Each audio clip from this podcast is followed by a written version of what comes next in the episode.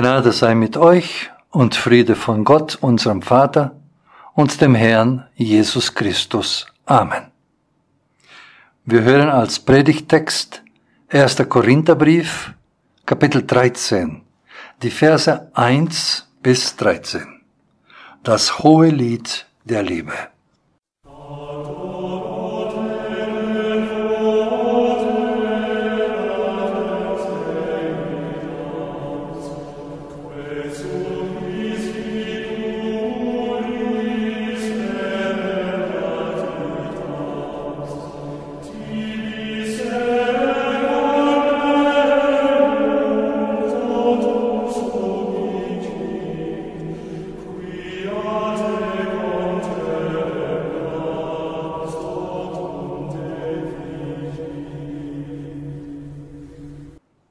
Wenn ich mit Menschen und mit Engelzungen redete und hätte die Liebe nicht, so wäre ich ein tönendes Erz oder eine klingende Schelle. Und wenn ich prophetisch reden könnte und wüsste alle Geheimnisse und alle Erkenntnis und hätte aller Glauben, so dass ich Berge versetzen könnte, und hätte die Liebe nicht, so wäre ich nichts. Und wenn ich alle meine Habe den Armen gebe und ließe meinen Leib verbrennen und hätte die Liebe nicht, so wäre mir's nichts nutze. Die Liebe ist langmütig und freundlich. Die Liebe eifert nicht. Die Liebe treibt nicht Mutwillen. Sie bläht sich nicht auf. Sie verhält sich nicht ungehörig. Sie sucht nicht das Ihre. Sie lässt sich nicht erbitten. Sie rechnet das Böse nicht zu. Sie freut sich nicht über die Ungerechtigkeit. Sie freut sich aber an der Wahrheit. Sie erträgt alles. Sie glaubt alles. Sie hofft alles. Sie duldet alles. Die Liebe hört niemals auf, wo doch das prophetische Reden aufhören wird und das Zungenreden aufhören wird und die Erkenntnis aufhören wird. Denn unser Wissen ist Stückwerk und unser prophetisches Reden ist Stückwerk. Wenn aber kommen wird das Vollkommene, so wird das Stückwerk aufhören. Als ich ein Kind war, da redete ich wie ein Kind und dachte wie ein Kind, und zwar klug wie ein Kind. Als ich aber ein Mann wurde, tat ich ab, was kindlich war. Wir sehen jetzt durch einen Spiegel ein dunkles Bild, dann aber von Angesicht zu Angesicht. Jetzt erkenne ich stickweise, dann aber werde ich erkennen, wie ich erkannt bin. Nun aber bleiben Glaube, Hoffnung, Liebe, dieser drei. Aber die Liebe ist die größte unter ihnen.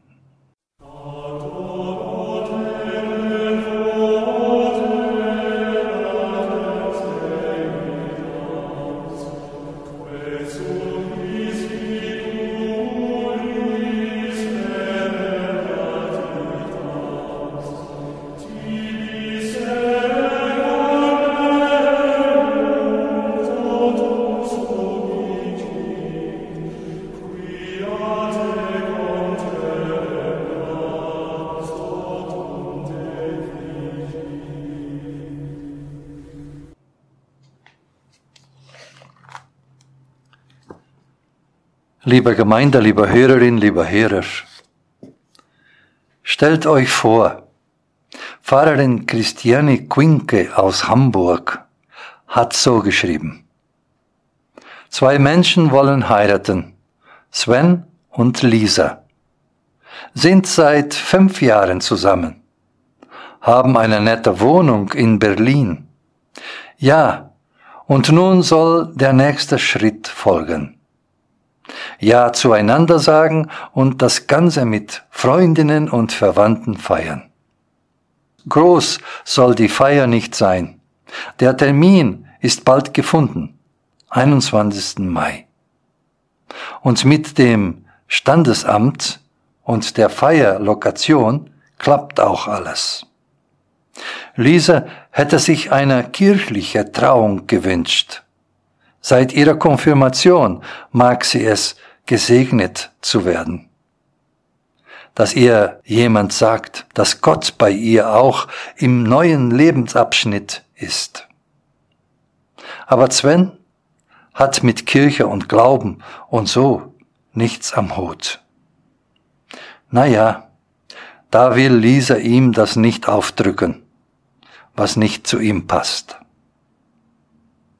Eines Tages ließ Sven in seiner Zeitungsapplikativ von einem Hochzeitsfestival in Neukölln. Ausgerechnet am Tag ihrer standesamtlichen Hochzeit. Man könnte einfach so vorbeikommen, ohne Anmeldung. Das perfekte Geschenk für Lise, die perfekte Überraschung, denkt Sven.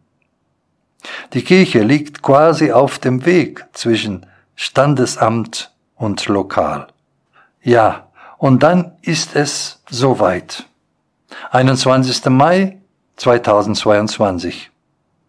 Als sie zufällig an der Genezareth-Kirche vorbeilaufen, fragt er sie, wollen wir kirchlich heiraten? Und dann geht die gesamte Hochzeitsgesellschaft hinein.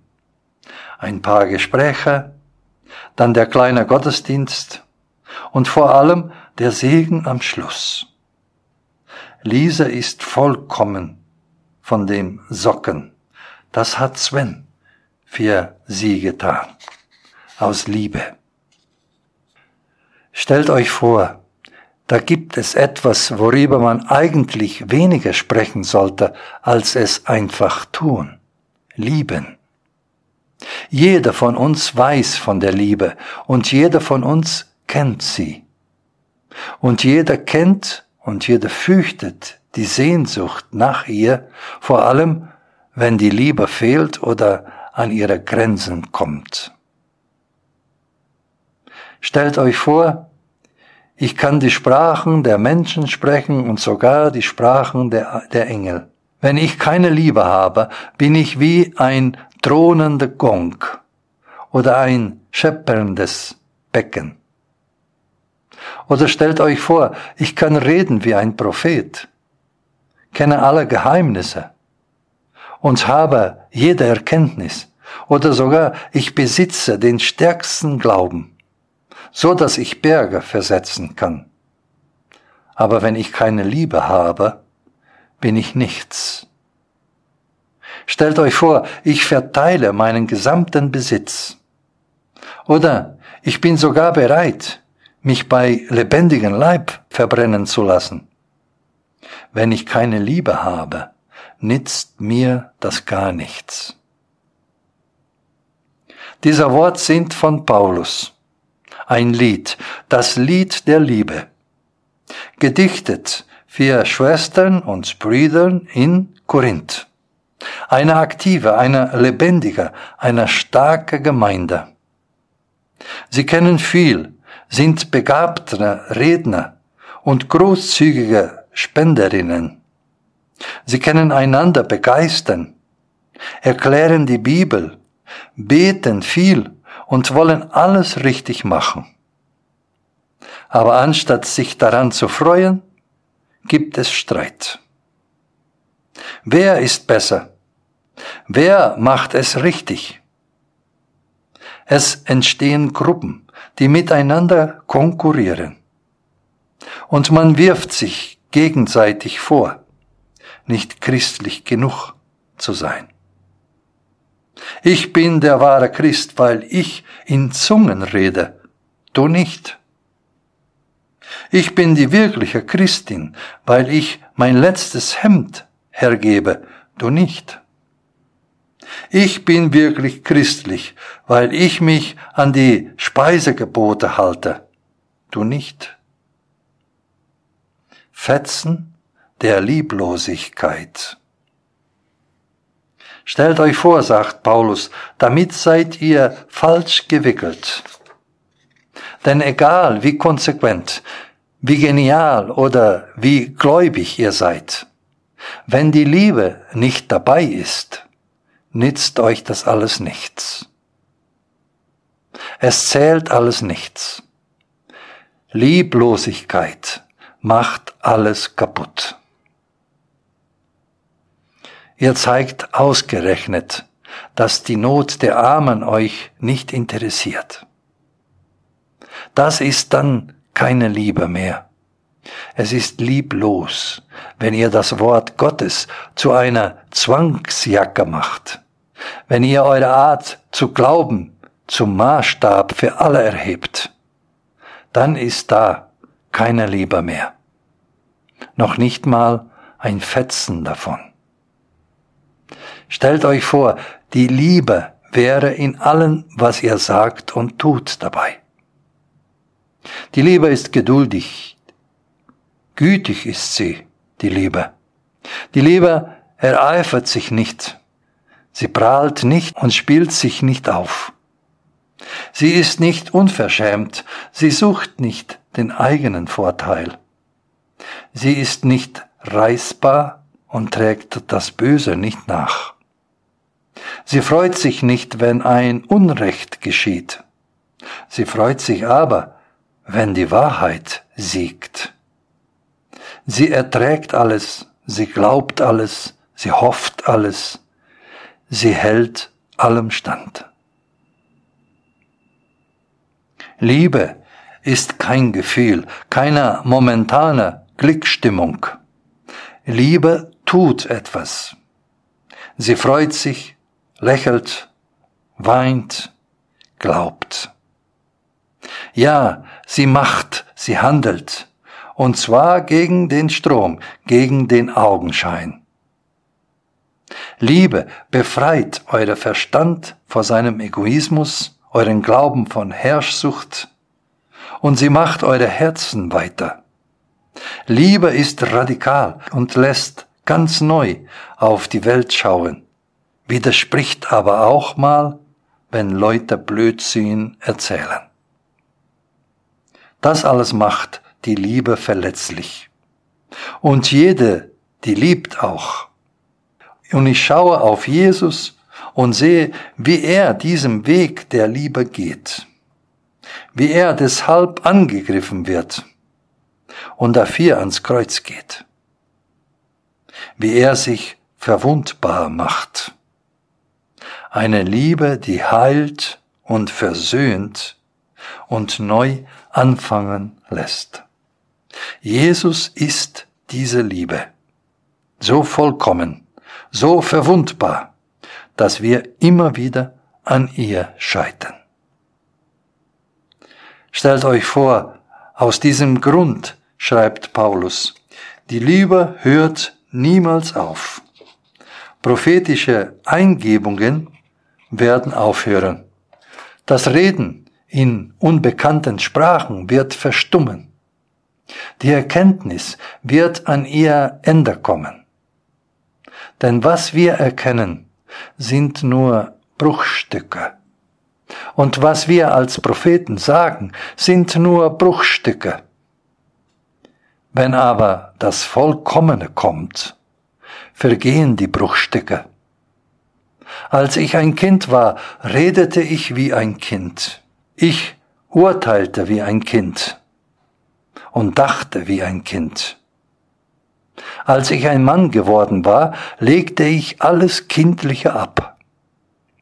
Denn jetzt sehen wir nur ein rätselhaftes Spiegelbild. Aber dann sehen wir von Angesicht zu Angesicht. Jetzt erkenne ich nur Bruchstücke aber dann werde ich vollständig erkennen, so wie Gott mich schon jetzt vollständig kennt. Stellt euch vor, alles, was ich mache und tue, was ich erkenne und weiß, alles das ist Stückwerk und ist begrenzt. Und vor allem nur ein Ausschnitt dessen, was möglich ist. Ich kann nicht alles sehen. Noch nicht. Ich kann nicht alles wissen. Noch nicht. Und das ist gut so. Ja, mein Leben bleibt Fragment und auch mein Glauben und Lieben und Hoffen bleiben Fragment, Sticken und Fetzen. Gott sieht mich ganz und schaut mich mit liebevollen Augen an. Sie ermuntert mich, mit den kleinen Fetzen der Liebe schon mal anzufangen. Der Friede Gottes, der höher ist als alle Vernunft, bewahre unsere Herzen und Sinne in Christus Jesus. Amen.